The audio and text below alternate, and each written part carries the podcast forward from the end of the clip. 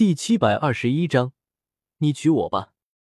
在这半年之中，胡帝他们也曾经找到过百花仙子们，询问白浅的下落。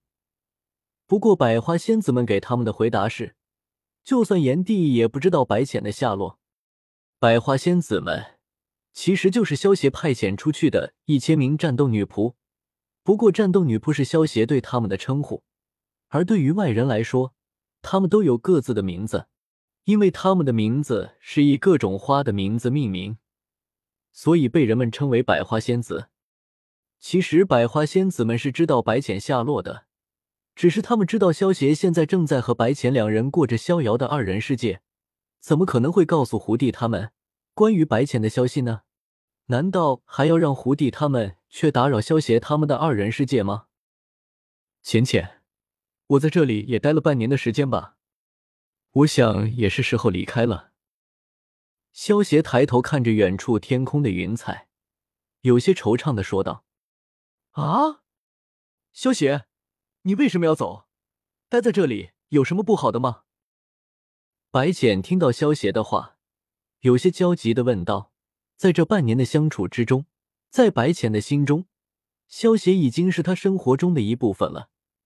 如果萧协离开，他也不知道该怎么办了。”浅浅，我之前不是跟你说过吗？我是江湖游侠，向来都是四海为家。这里虽好，可是终究只是一处落脚之地罢了。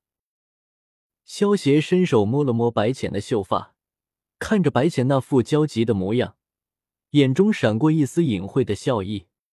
那，那要不你娶了我，我们两个成了亲，这里不就是你的家了吗？白浅想了半天。终于想到了一个留住萧协的办法。萧协闻言，心中一阵暗笑。他之所以和白浅说他要离开，就是为了让白浅自己说出这番话。否则，如果是萧协说出要娶白浅，将来白浅恢复了记忆以后，有很大的可能会反悔，不要萧协这个老公了。毕竟白浅都已经十几万岁的人了，成为凡人这段时间的记忆。相比十几万年的记忆，根本不算什么。他将来一旦恢复了记忆，恐怕会认为萧协是个大骗子，趁他失忆的时候骗了他结婚。但是现在由白浅自己说出这种话，将来就算他恢复了记忆，也别想赖账了。毕竟是他自己要萧协娶她的，到时候他如果敢反悔，看萧协不把他的翘臀给抽肿了。你可想好了？这种事情可是不能反悔的。萧邪摸了摸白浅的秀发，笑问道：“我想好了，不过我只有一间茅屋做嫁妆，你不会嫌弃我吧？”事到临头，白浅反而有些退缩了。他觉得自己有些配不上萧邪了。在这半年的时间里，萧邪不仅劈柴挑水，而且还要每天做饭。相反，白浅也只是帮萧邪洗过几件衣服罢了。他现在很怕萧协会嫌弃自己是个累赘，也罢，看你这副呆呆的样子，这世间恐怕除了我，也没有人敢娶了你，我便娶了你吧。萧协捧着白浅的脸颊，轻笑道：“如果你真的觉得很勉强的话，那么还是算了吧。”本来对自己就没有什么自信的白浅，听到萧协的话，更加的没底气了，一脸失落的说道。你这个小傻瓜，我可没有觉得勉强。天底下想要娶你的人可是很多呢，我能够娶到你，那是我的运气。萧协见到白浅竟然将自己的玩笑话当了真，有些好笑的刮了刮他的穷鼻，轻笑道：“呵呵，我哪有你说的那么好？”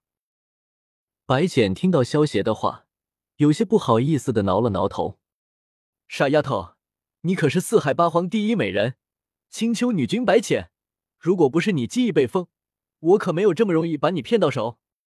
萧协看着白浅那副傻乐的模样，心中暗自笑道。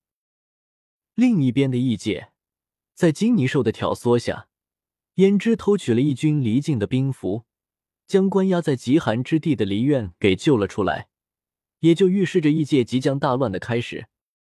如今异界已经被离境掌管了七万多年。就算是秦苍冲破东皇钟的封印，恐怕也不能动摇黎静现在的地位。李苑知道他现在不是黎静的对手，他需要有外力相助才行。李苑的母妃正是长海鲛人一族，所以黎苑决定逃往长海，借助鲛人力量与黎静抗衡。只是可悲的是，黎苑他们还不知道真正的秦苍已经被萧协给宰了。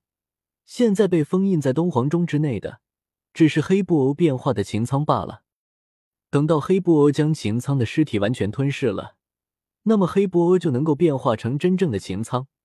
到时候便是黑布偶重新接手异界，成为异军的时候，不管离苑和离境两人之间谁胜谁负。最终也只能是黑布欧的踏脚石罢了。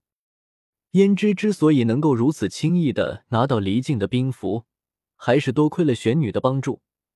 因为玄女知道离境素来都十分疼爱胭脂，所以她故意将兵符给了胭脂，目的就是为了让离境众叛亲离，成为孤家寡人一个。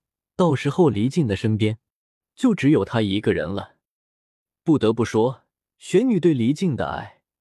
简直已经达到了一种病态的地步。